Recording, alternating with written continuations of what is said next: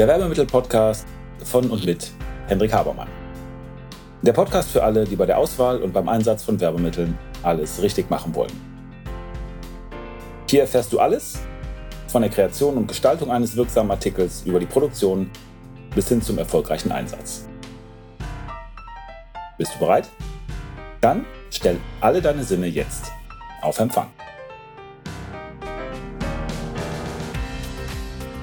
Farbe ist nicht gleich Farbe und die richtige Farbe zu treffen, das kann manchmal ein wenig schwierig sein.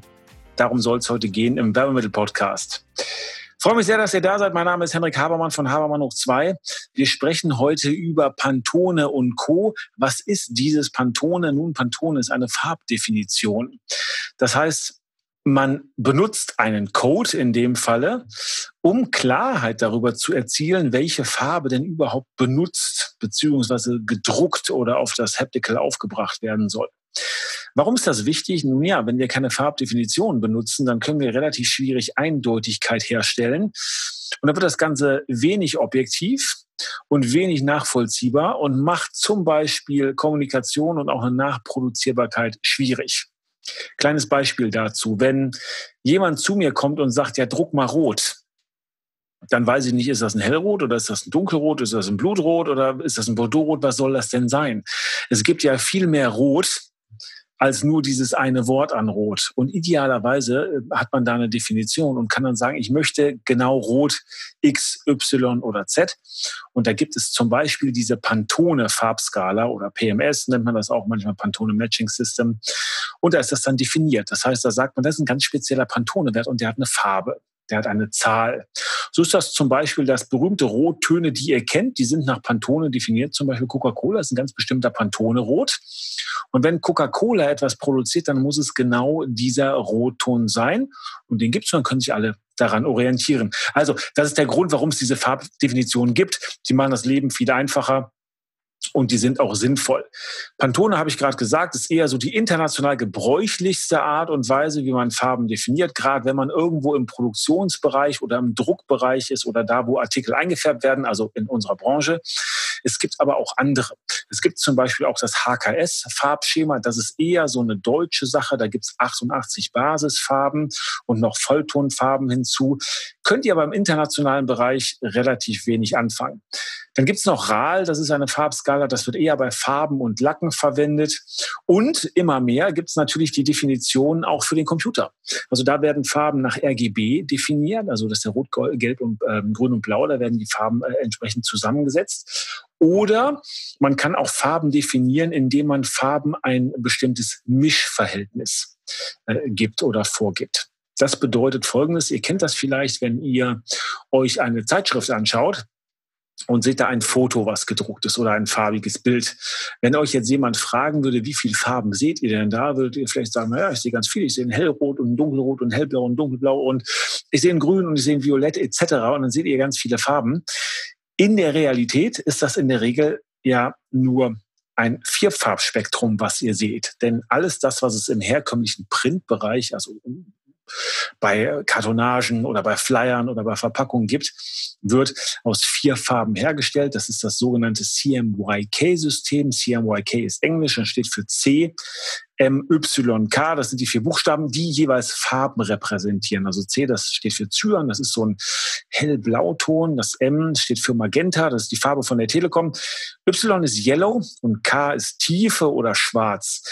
Diese vier Farben, also Cyanblau, Magenta, so pink, rötlich, wie die Telekom, gelb und schwarz. Das sind alle Farben, die ihr braucht, um aus diesen Farben auf einem weißen Hintergrund, auf einem weißen Papier, jede erdenkliche Farbe mischen zu können. Das heißt, wenn ihr etwas im Fotodruck seht und denkt, das sind sehr, sehr viele Farben, ist das im Grunde genommen nur aus diesen Farben erstellt worden. Und zwar wird das so erstellt, dass man ganz, ganz kleine Punkte dieser verschiedenen Farben druckt. Das nennt man dann Raster. Und die Punkte sehen wir mit dem bloßen Auge nicht, aber wenn wir da von einem Meter Entfernung drauf gucken, dann sehen wir eben diese verschiedenen Farben, diese Farbverläufe, Gesichter etc. Und man kann natürlich Farben auch angeben in einem speziellen Mischverhältnis äh, dieser äh, CMYK-Sachen. Wenn wir jetzt nur mal diese betrachten, dann haben wir Pantone, HKS, RAL, CMYK und RGB, so wie wir Farben definieren können. Und jetzt wird schon ein bisschen schwierig. Stellt euch mal vor, ihr sagt, ich habe eine Pantone definiert, eine Pantone-Farbe definiert und ich möchte, dass meine Homepage jetzt genau in der gleichen Farbe leuchtet, aussieht, strahlt, wie auch immer. Pantone ist ja eine wirkliche Farbe, die zusammengemischt wird. Da wird also wirklich ein Farbbottich zusammengemischt. Die Darstellung auf dem Bildschirm, die nach RGB definiert ist, die wird nicht gemischt, sondern da strahlt das ein bisschen anders, der Bildschirm. Ich kann das also nicht eins zu eins übertragen. Und das ist ein riesengroßes Problem, was wir haben, wenn wir über die Vergleichbarkeit von Farben sprechen oder wenn wir ein bisschen ins Detail gehen und sagen, hm, wir wollen irgendwie nach CI-Gesichtspunkten Corporate Identity natürlich sicherstellen, dass alle Farben in der Wirkung, in dem, was wir an Signalen nach außen geben, gleich sind eine Punkt haben wir jetzt gerade definiert. Wenn ich eine Pantone-Definition habe, dann weiß ich nicht, was das unbedingt bei RGB bedeutet. Also, es ist sinnvoll, Farbdefinitionen zu haben, aber es gibt ein paar Schwierigkeiten, äh, kommen wir gleich zu. Was ist wichtig, wenn ihr jetzt Werbemittel produzieren wollt? Nun, man muss sich klar machen, dass ich eigentlich zwei Farben habe, mit denen ich mich auseinandersetzen muss. Das eine ist die Farbe des Artikels und das andere ist die Farbe des Logos, was drauf soll. Fangen wir mit dem Logo an, weil das teilweise ein bisschen einfacher ist. Denn wenn ihr ein Logo habt und ihr habt das gut gemacht, dann habt ihr in der Regel auch eine Definition der Farben. Das heißt, der Grafiker oder der Designer, der das erstellt hat, der hat euch irgendwann mal die verschiedenen Farbtöne genannt, die verschiedenen Farbcodes genannt, damit ihr, wenn ihr was produzieren müsst, immer wisst, welchen ex exakt gleichen Ton ihr nehmen müsst. Wenn ihr das nicht gemacht hat, ist das ein bisschen doof, weil dann muss man immer raten. Wenn der Farben nicht nach einer Farbskala definiert hat, ist das auch ein bisschen blöd, weil die, die dann produzieren, also wir, stehen dann jedes Mal insofern vor der Herausforderung, dass wir sagen, wie kommen wir jetzt auf die richtige Farbe? Man kann natürlich Farben auch abseits des Offiziellen definieren, indem man einfach jemandem was gibt und sagt, oh, guck mal hier, der Kugelschreiber, den finde ich super. Genauso soll es aussehen. Und das ist jetzt ein lila Ton, der eben nicht offiziell definiert ist. Oder es ist eure eigene Definition. Oder ihr habt euch mal selber hingestellt mit ein bisschen Farbe. Ihr habt da Dispersionsfarbe genommen und so lange rumgepanscht, bis ihr gesagt habt, so, das gefällt mir jetzt gut. Das habt ihr auf dem Blatt gestrichen, habt gesagt, so, das sollen jetzt alle drucken und das soll jetzt überall so aussehen. Kann man machen, ist aber ein bisschen schwierig. Also, ein bisschen wieder zurück. Ihr habt das Thema, dass ihr ein bestimmtes Logo, eine bestimmte Farbe drucken müsst. Da sollte es eine Definition für geben. Das lässt sich aber nicht immer umsetzen zweite Problem oder zweites Thema, mit dem man sich auseinandersetzen muss, ist die Farbe des Artikels. Also des Artikels, der genommen oder der produziert werden soll. Versuchen wir mal ein bisschen in die Themen einzusteigen. Nochmal zurück zum ersten Punkt. Warum kann das schwierig sein, den richtigen Ton zu treffen, wenn ich denn eine Farbe definiert habe? Nun, das kann damit zu tun haben, dass es diese Farbe so in der entsprechenden Veredelungsart gar nicht gibt. Beispiel, ihr habt eine Farbe nach Pantone definiert. Pantone-Definitionen setzen sich in der Regel zusammen aus gemischten Farben. Da werden also Farben gemischt und das ergibt dann einen Pantone-Ton, einen speziellen Code, das ist immer eine Nummer. Jetzt wollt ihr aber ein Logo sticken. Also ihr wollt zum Beispiel Polos besticken. Jetzt benutzt ihr ja keine Farbe, die ihr druckt, sondern ihr benutzt Garn. Und dieser Garn hat eine andere Farbe als Pantone. Der ist nämlich in einer Garnfarbe definiert und nicht in einem Pantone-Wert definiert. Deswegen kann das sein, dass das ein bisschen abweicht. Selbst wenn dieser Wert nach Pantone definiert wäre, würde er ein wenig abweichen, weil Pantone sind ja Farben, die gemischt sind. Der Garn ist aber Polyester, was eingefärbt ist. Etwas, was ihr oberflächlich mit etwas vernetzt, sieht immer ein bisschen anders aus als etwas, was eingefärbt ist. Selbst wenn es die gleiche Farbe ist oder die gleiche Farbe sein soll. Beispiel dafür. Ihr nehmt weiß. Und ihr habt ein weißes Blatt Papier und ihr habt ein weißes Stück Metall. Natürlich sieht das irgendwie ein bisschen anders aus. Auch wenn das beides weiß ist. Das schimmert zum Beispiel ein bisschen anders. Oder das strahlt ein bisschen das drauffallende Licht ab. Selbst wenn es das gleiche Material wäre, wäre das ein bisschen anders und würde ein bisschen anders wirken. Nehmt ein sehr, sehr, sehr dünnes Blatt Papier, was ihr rot bedruckt, und nehmt einen sehr, sehr, sehr dicken Karton, den ihr rot bedruckt, mit der gleichen Farbe. Das dünne Blatt Papier hat mehr Lichtdurchlässigkeit. Deswegen wirkt das ein wenig heller. Das wirkt ein wenig heller als der Karton, der nicht so gut das Licht durchlässt. der wirkt dann ein wenig dunkler. Das heißt, die gleiche Farbe hat einen etwas anderen Effekt. Es ist also schwierig, exakt die gleichen Farben zu treffen, selbst wenn ihr eine Definition habt, selbst wenn ihr sogar das gleiche Material an Farbe benutzt. Ich habe mich mal mit einem unterhalten, der hatte ein Unternehmen, das war nur dafür da, um sicherzustellen, dass verschiedene Produktionen auf verschiedenen Materialien gleich aussehen. Die haben im Taschenbereich bearbeitet und gearbeitet und die haben gesagt, nun, unsere Kunden zum Beispiel drucken Papiertaschen, die drucken Kartonagen und die drucken Plastiktaschen. Wenn wir jetzt eine Farbe anmischen würden, was bei den verschiedenen Produktionsverfahren und Druckverfahren noch nicht mal geht. Aber wenn wir so tun, als würde das gehen, dann sagen wir, wir haben einen riesengroßen Bottich an Farbe, zum Beispiel Rot, und das verwenden, verwenden wir jetzt für die Papiertaschen, das verwenden wir für die Kartonagen und wir verwenden das für die Plastiktaschen. Dadurch, dass die Materialien, wo drauf gedruckt wird, alle unterschiedlich sind, dadurch, dass etwas anders gedruckt wird, ein verschiedenes Druckverfahren ist, wo Farbe anders appliziert wird, dadurch, dass wir andere Materialien haben, auf denen gedruckt wird, erscheinen die Farben alle ein bisschen anders. Das heißt, das, was die gemacht haben, ist, dass die gesagt haben, wir sorgen dafür, dass wir nicht eine Farbe drucken, sondern wir drucken drei verschiedene Farben. Wir drucken auf Plastik, was anderes als auf Papier, was anderes als auf Karton. Damit das nachher alles gleich aussieht, weil wir wissen ja, dass wir Abweichungen haben, aber wir kümmern uns darum, dass, Ergebnis, dass das Ergebnis gleich ist und nicht, dass das Ausgangsprodukt, also die Ausgangsfarbe gleich ist. Das war deren Job. Und daran seht ihr, das ist ein bisschen tricky, das immer richtig zu machen. Also, Ihr habt ein Logo, ihr habt eine Farbe, ihr habt eine Farbdefinition. Ihr müsst das aber auch entsprechend umsetzen können. Ich hatte das Beispiel des Sticks gegeben. Da geht das nicht immer. Anderes Beispiel ist zum Beispiel eine Flex- oder Flockfolie, die man machen möchte. Ihr kennt das vielleicht. Das sind so Logos, die man auf Trikots zum Beispiel aufbringt. Da sind ja die Nummern der Spieler oder die Zahlen immer so Folien. Diese Folien sind eingefärbt.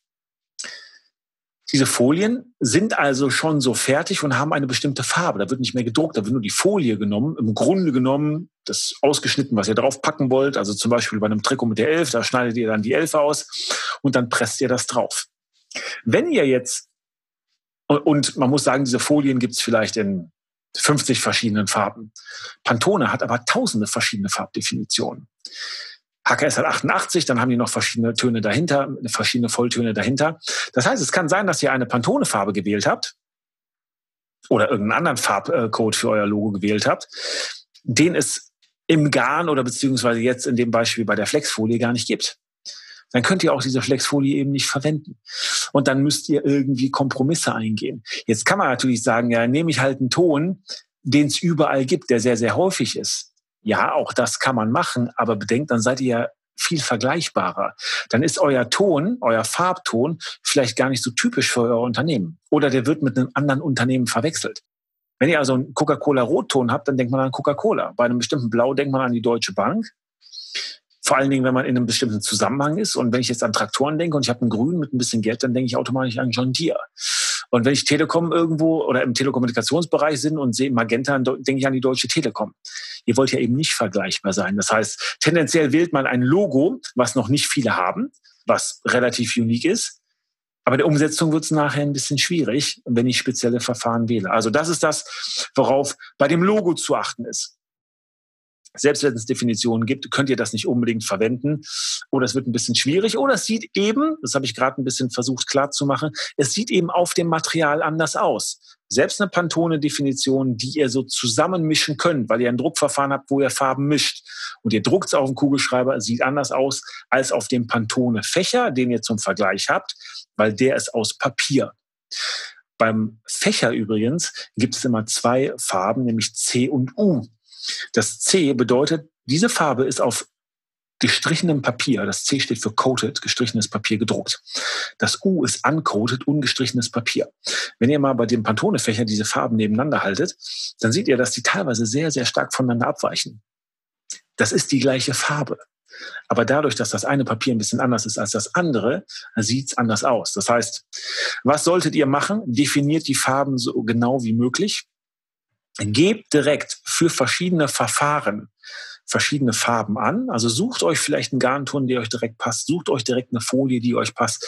Passt definiert nach Pantone, definiert nach HKS, definiert aber auch nach CMYK, damit sich der, der es dann umsetzen muss, also zum Beispiel wir, das aussuchen kann, was am besten passt. Und worauf ihr euch teilweise schon einstellen sollt, sind ein paar Kompromisse. Man kann den Farbton nicht so hundertprozentig treffen, wie er mal definiert worden ist. Übrigens, der Farbton ist gar nicht so hundertprozentig definiert. Was will ich damit sagen? Wenn ihr sagt, ich habe einen speziellen Farbton und ihr zeigt mir euren Pantone-Fächer, wo die Farbe drin ist und ich mir sie angucken kann. Und jetzt hole ich meinen Pantone-Fächer aus der Tasche und halte ihn daneben dann werden die auch unterschiedlich aussehen, die beiden Fächer. Weil dieser Druck etwas abweichen kann, weil euer Fächer vielleicht ein bisschen älter ist als meiner, weil meiner insofern lang in Gebrauch war, dass da viel die Sonne drauf geschieden hatte oder ich hatte ihn mal lange im Auto liegen oder in der Sonne und ist er ein bisschen gebleicht. Also selbst in einer Charge kann es Abweichungen geben. Wenn ihr einen Katalog druckt und ihr druckt 10.000 Stück und ihr guckt euch das erste an, das erste Exemplar und das Zehntausendste. Selbst da kann es sein, dass es im Druck ein paar Abweichungen gibt. Also tut uns und allen den Gefallen, ein bisschen an die Naturgesetze denken, ein bisschen an die technischen Grenzen. 100% Exaktheit ohne Abweichung kann es nicht geben.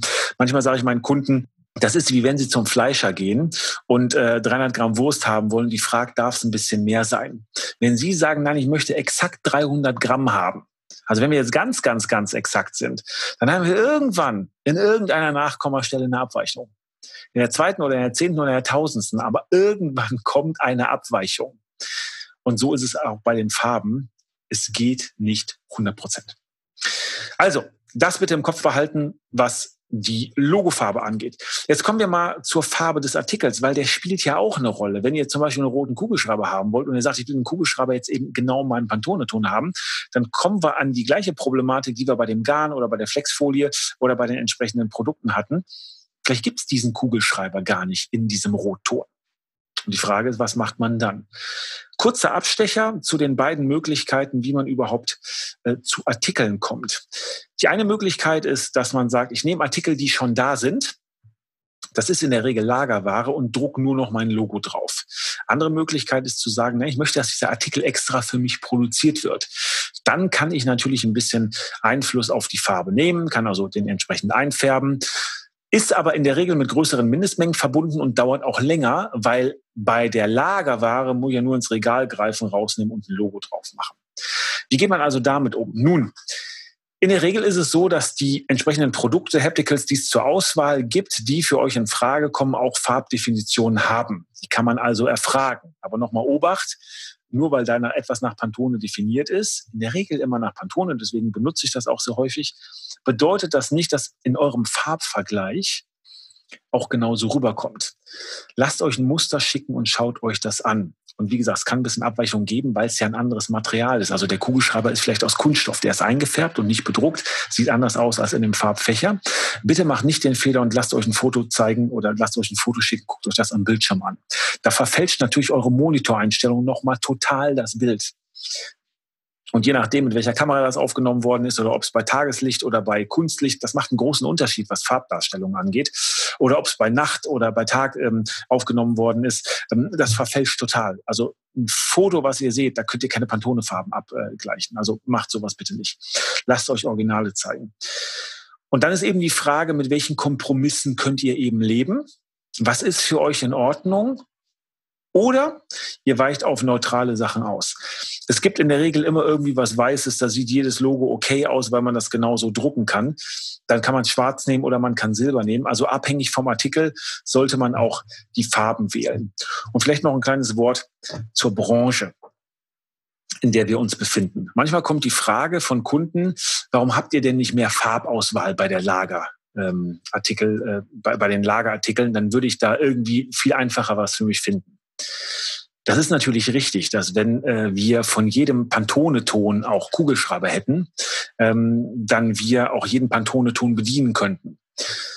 Die Wahrheit ist aber auch, dass wir dann 3000 verschiedene oder 10.000 verschiedene Pantone-Töne hätten in Kugelschreibern, die wir produziert haben, die wir irgendwann mal äh, mit Risiko uns auf Lager gelegt haben, in der Hoffnung, dass wir das irgendwann mal verkaufen. Und wenn da eine Pantone-Farbe bei ist, die nur zwei oder drei Leute benutzen, und äh, zwei von den äh, dreien wollen vielleicht überhaupt keine Kugelschreiber haben, dann habe ich dafür nur einen Kunden. Das heißt, ich verkaufe das nicht ab und habe ein großes Risiko. Bei der Lagerware ist es natürlich so, dass die Farben produziert werden und auf Lager gelegt werden, aus der Sicht des, der sie herstellt und das Risiko trägt und sie irgendwann verkaufen muss, ähm, die auch mit einer hohen Wahrscheinlichkeit abgenommen werden. Also das bitte klar machen. Das ist der Grund, warum es diese breiten Streuungen nicht gibt, weil es lohnt sich nicht. Und lohnt sich nicht heißt ja auch, dass die Vergangenheit das in der Regel gezeigt hat. Wenn es sich lohnen würde oder wenn es sich mal gelohnt hätte, würde man das ja selbstverständlich machen.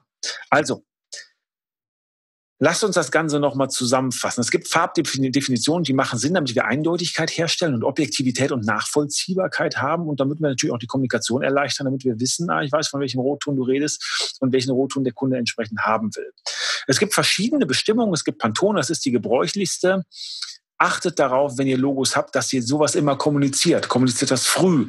Wenn ihr Dinge nach C oder U definiert habt, gebt den Leuten alles. Sagt uns alles, was ihr habt und gebt uns nicht nur einen Wert oder es gibt uns einen Näherungswert, an den wir rankommen können. Wenn ihr sowas nicht habt und ihr habt etwas, was euch besonders gut gefällt, gebt uns bitte ein Muster, damit wir uns das im Original angucken können.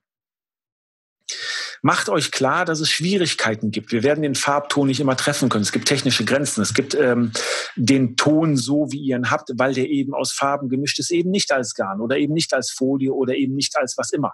Und selbst wenn wir diesen Farbton mischen könnten, sieht der auf einem bestimmten Material nicht anders aus. Also bitte lasst die Kompromisse zu durch Untergründe, durch Materialien, durch Licht, Lichtdurchlässigkeit. Ich habe das äh, Beispiel gebracht mit dem Papier in verschiedenen Dicken. Da sieht das schon anders aus. Macht euch klar, dass wir zwei verschiedene Farben haben, mit denen wir uns auseinandersetzen müssen. Also einmal das Logo selber. Und das kann ja auch bedeuten, dass man sagt, ich habe ein farbiges Logo, aber aufgrund der Darstellung oder aufgrund des Artikels, den ich da, den ich bedrucken oder mit Logo versehen möchte, will ich vielleicht einfach mal eine einfache Darstellung. Also einfach im Sinne auch von einfarbig. Oder ich komme auf die Idee, dass ich sage, nee, das wird überhaupt nicht gedruckt, das wird graviert. Also eine Lasergravur bedeutet ja technisch, dass ich die Oberfläche von etwas verändere oder ein bisschen kaputt mache und dann einen Effekt habe. Also ein schönes Edelstahlteil, wo eine Gravur drauf ist. Das ist dann im Grunde genommen Ton in Ton. Aber eben aufgrund der anderen Oberfläche sieht es ein bisschen anders aus. Auch das kann ja eine Möglichkeit der Logodarstellung sein. Stellt euch die Frage, ob das für euch, für euch okay sein kann. Dann setzt euch mit der Farbe des Artikels auseinander. Was kann man machen? Was kann in Frage kommen? Was lasst ihr mal zu? Klärt diese Fragen möglichst viel frühzeitig und schreibt das alles auf. Schreibt das auf, damit dann irgendwann bei der Produktion keine Rückfragen kommen mehr. Insofern, dass man sagt, ist das überhaupt zulässig? Darf ich das Logo vielleicht gravieren? Wie darf ich das Logo darstellen? Darf ich das Logo vereinfachen? Mit welchen Farben kann das zusammengenommen werden oder nicht? Da gibt es also von den großen Konzernen richtige Bibeln zu. Das sind äh, CI-Manuals oder Guidelines, wo also für die Corporate Identity, also für das, was man an Darstellung machen darf, drinsteht, was alles geht und was nicht geht. Da sind natürlich nicht nur die Farbdefinitionen drin, da steht auch drin, welcher Schrifttyp, also welcher Fond verwendet wird. Da steht, steht drin, welche Darstellungen gehen oder nicht. Ähm, wir hatten mal einen Kunden, der wollte Flipflops produzieren und hat gesagt, wir machen das Logo auf den Boden. Da stanzen wir dann so aus und wenn man mit diesen Flipflops durch den Strand geht, dann sieht man äh, das Logo äh, im, im Sand. Und dann hieß es aber irgendwann, nee, machen wir nicht. Äh, der Chef hat seine Freigabe nicht erteilt, weil er gesagt hat, unser Logo tritt man nicht mit Füßen. Also politische Entscheidung, dass man gesagt hat, auf eine Schuhsohle, was ja in manchen Ländern so ein bisschen abwertend ist, also im asiatischen Raum, da zeigt man seine Schuhsohlen nicht, das ist tendenziell eher beleidigend. So auf einer Schuhsohle ist nicht unser Logo. Sowas machen wir nicht. Also das alles ist in diesen CI Guidelines. Jetzt sprechen wir nur über die Farben und über die Definition und wie man es einfacher machen kann. Schreibt das aber bitte alles auf, damit ihr Klarheit habt, damit wir in der Kommunikation ein bisschen klarer sind und damit die Produktion gut durchflutschen und wir uns nur über die relevanten Sachen austauschen und nicht über das, was eigentlich irgendwann mal hätte geklärt sein sollen. Und zwar für die Ewigkeit nicht, aber für die nächsten Jahre, weil es eben Standard ist, der ja immer gelten soll. Ich hoffe, der Punkt ist klar geworden. Wünsche euch alles Gute, freue mich wie immer über Kritik und wünsche einen schönen Tag. Damit sind wir am Ende der heutigen Folge. Ich hoffe, ihr habt ein paar interessante Erkenntnisse gehabt und seid ein wenig schlauer, als ihr es noch vor ein paar Minuten wart. Wenn euch das Ganze gefallen hat, leitet es gerne weiter an Freunde oder Kollegen die auch ein Interesse oder eine Affinität zu dem Thema haben. Und natürlich hoffe ich, dass ihr bei der nächsten Folge dabei seid. Wenn es etwas gibt, was euch interessiert, was ihr noch behandeln möchtet, wo ihr gern ein wenig intensiver reintauchen wollt, schaut bitte in die Show Notes, da sind unsere Kontaktdaten angegeben mit einer E-Mail-Adresse. Schreibt uns eine Mail und wir werden entweder, wenn das für viele Leute interessant erscheint, das in den Podcast behandeln. Ansonsten bekommt ihr von mir oder einem meiner Teammitglieder eine Mail. Also, vielen Dank. Ich freue mich auf das nächste Mal.